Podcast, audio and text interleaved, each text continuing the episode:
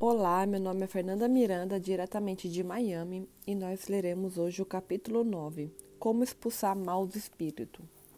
Eram três horas da manhã, disse.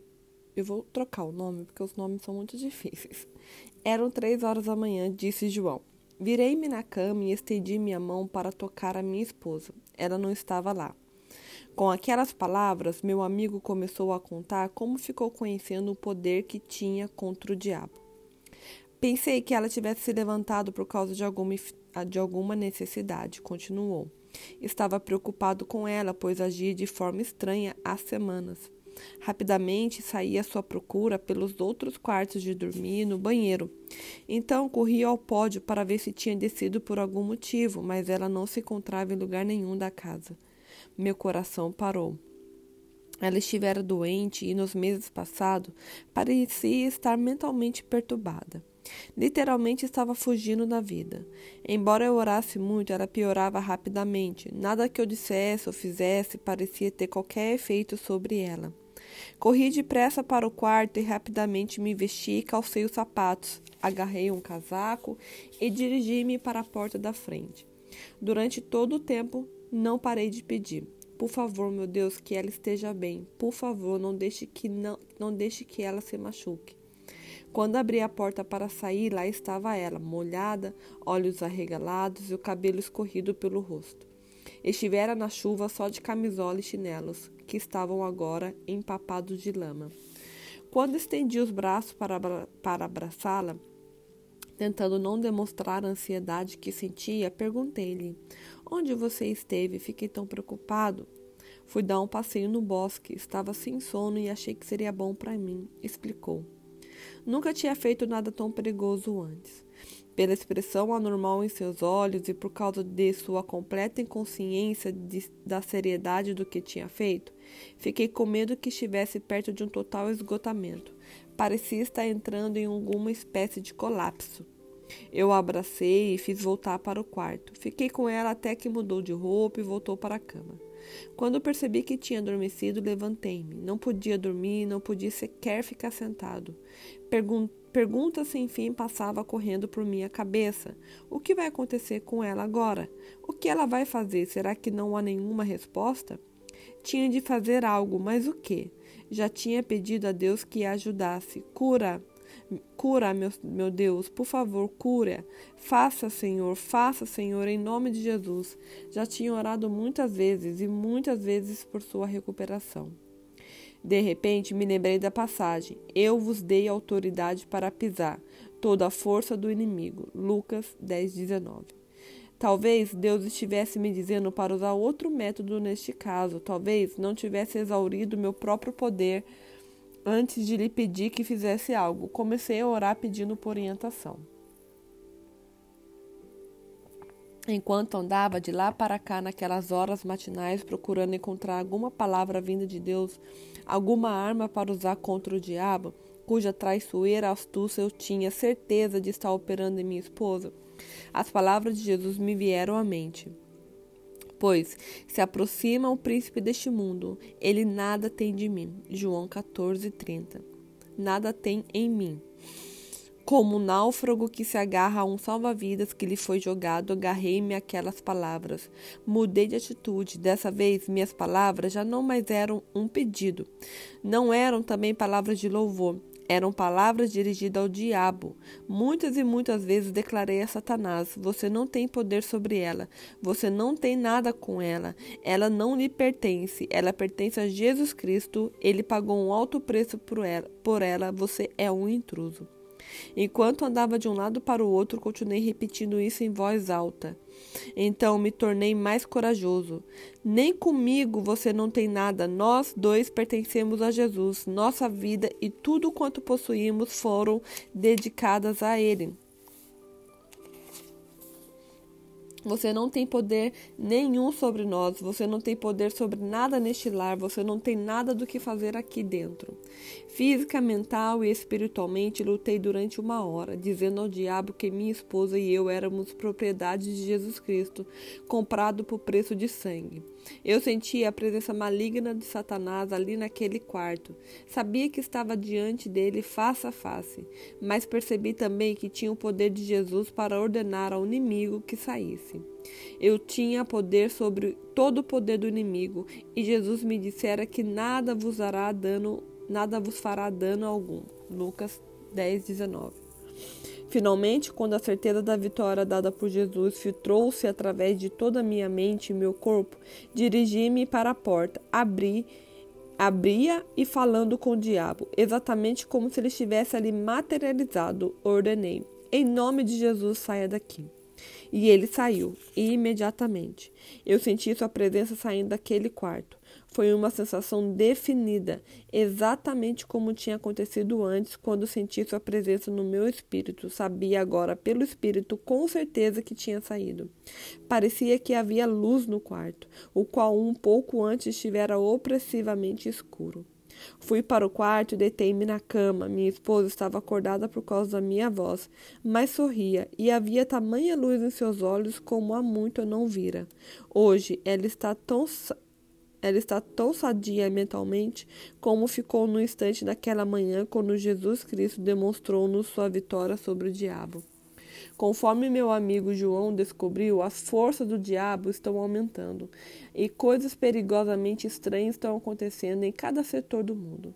Nesses últimos dias é importante ter em mente a promessa de Deus, pois ele virá como uma corrente impetuosa, como um sopro do Senhor em pele. Isaías 59, 19. Devemos corajosamente enfrentar o fato de que Satanás está operando de maneira cada vez mais vil e poderosa nesses últimos dias, mas também devemos manter viva em nossa mente o fato de que o Espírito de Deus é mais forte do que o inimigo. Como cristãos, não devemos nos preocupar com Satanás ou ficar, ou ficar frustrados com suas táticas. Pelo contrário, temos o direito e o dever de desafiar o diabo corajosamente em nome de Jesus. O Senhor prometeu: em meu nome expulsarão demônios.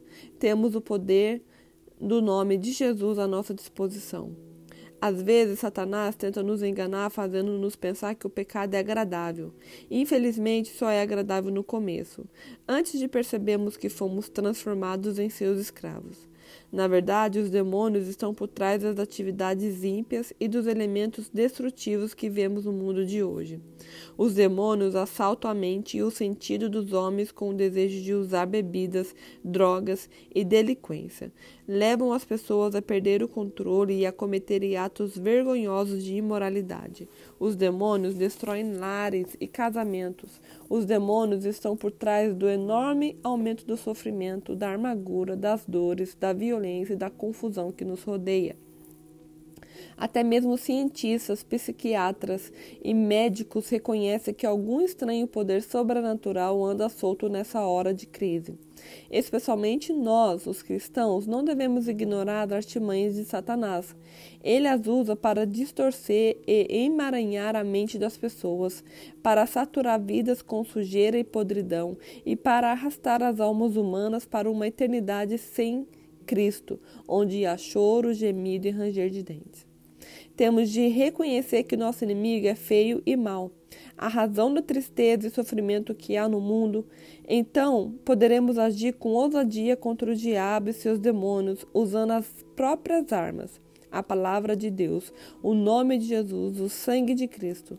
O diabo é o nosso adversário. Ele é o, ele é o ladrão que veio para roubar, matar e destruir.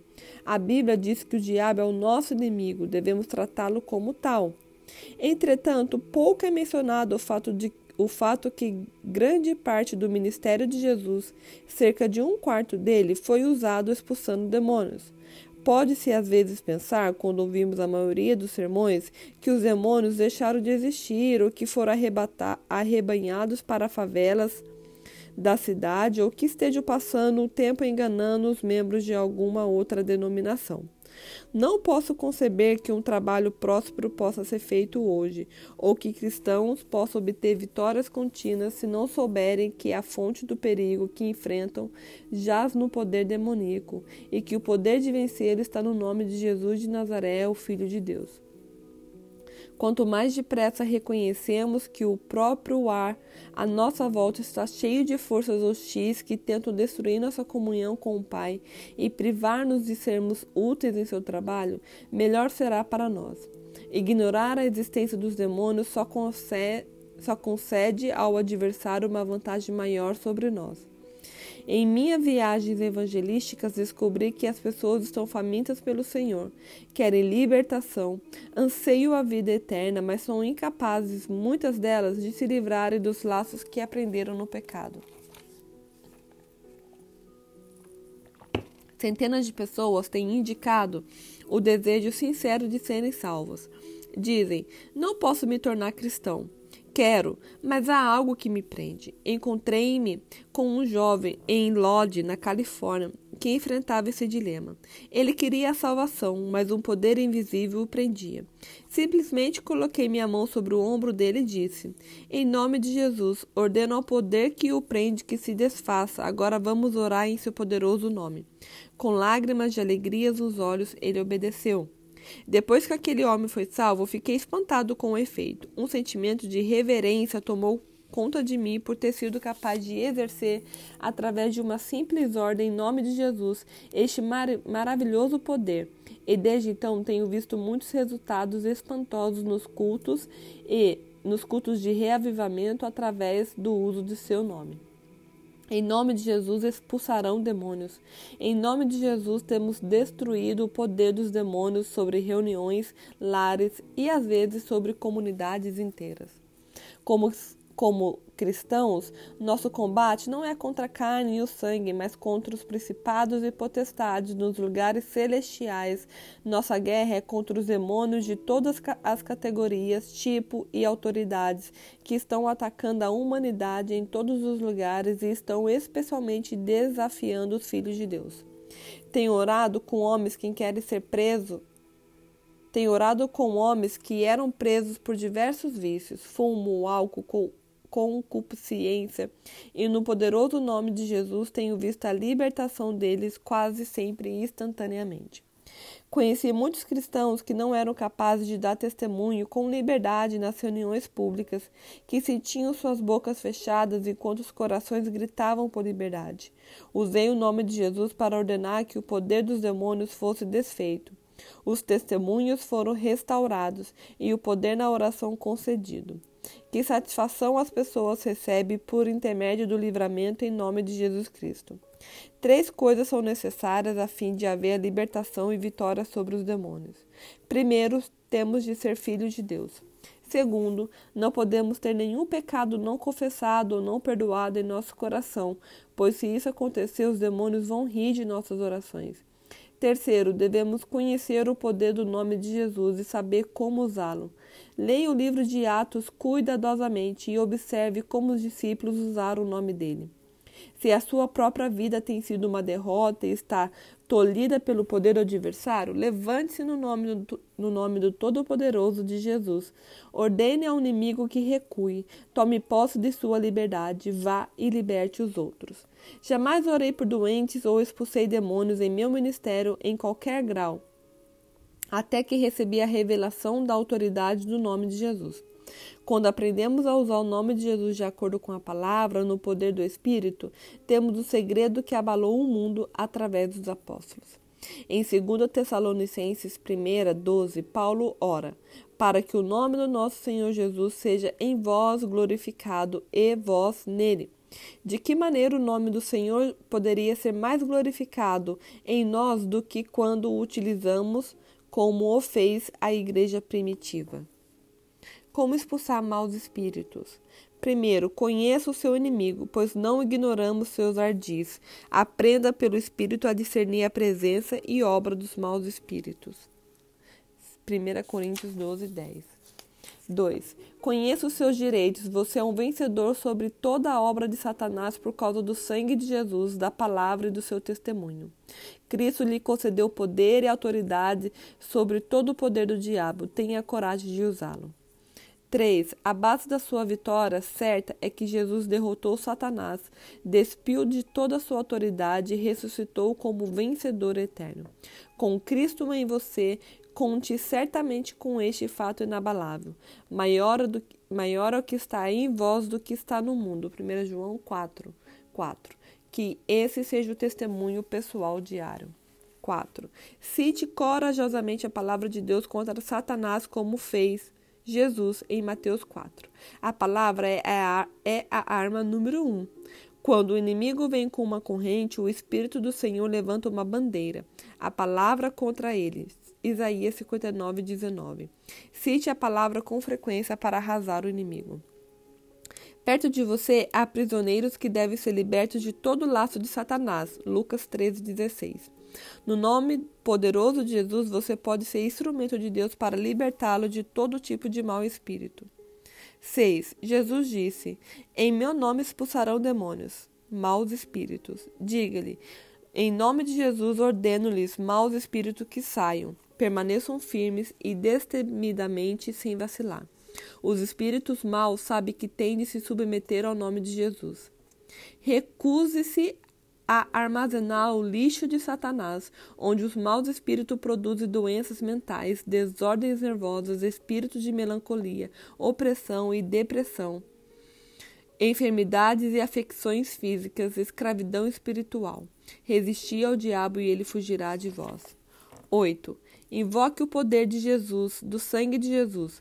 Viva sob o sangue andando na luz. Mas se andarmos na luz, com ele na luz está, temos comunhão uns com os outros, o sangue de Jesus Cristo, seu Filho, nos purifica de todo o pecado. 1 João 1,7.